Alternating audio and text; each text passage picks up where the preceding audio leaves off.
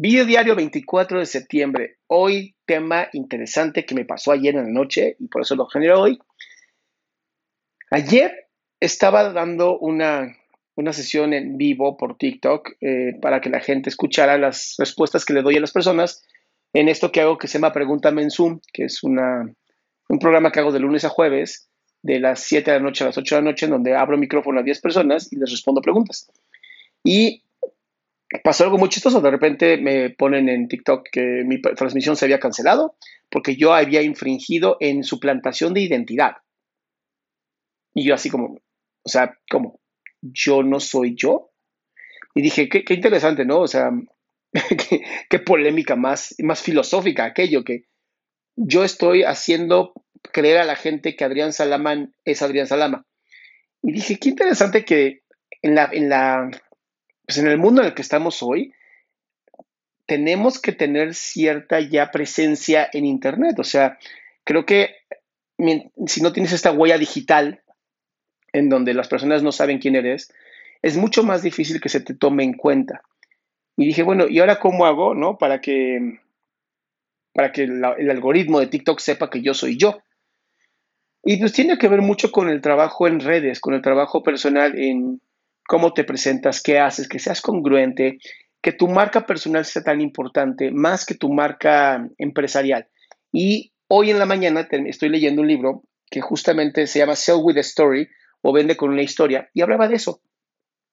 Hablaba de cómo los seres humanos necesitamos crear más nuestra marca personal que nuestra marca empresarial, porque empresas, hay empresas que ya tienen muchos años, muchos, muchos años, que ya tienen una fuerza, que ya, ya sabes quiénes son, ya sabes la calidad que se maneja.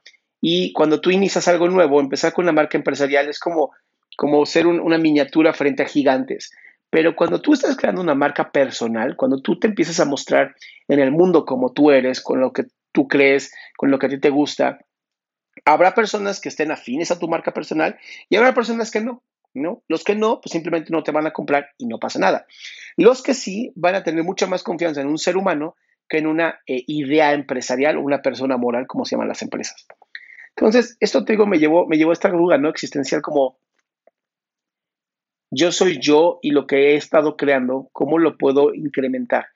Y creo que esto es uno de los grandes métodos, ¿no? El generar videodiarios, el estar subiendo videos todos los días, el tener el Pregúntame en Zoom, los, los eh, podcasts que tengo en Spotify, Google Podcast y Apple y todo esto que tengo en eh, los podcasts, eh, eh, mi presencia en Instagram, mi presencia en redes, creo que es importante.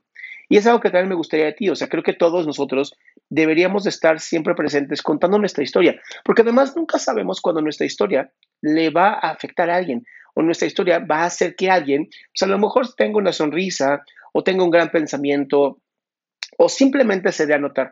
Y aunque yo sé que mucha gente te va a decir, sí, pero ¿para qué? Si ya está plagado de información. Pues sí, sí está plagado de información, pero nadie dice que tu información no vaya a ser importante y a lo mejor impactas a una persona, pero ya impactaste a una persona. Y creo que eso es lo importante. Como dice Gary Vaynerchuk, no, no es cuánta gente te sigue y no es cuántos likes te dan, es que tú ames lo que haces, que tú escribas, hagas videos o hagas audios nada más, pero que lo hagas por el amor a dar, a compartir, a ser bondadosos como seres humanos.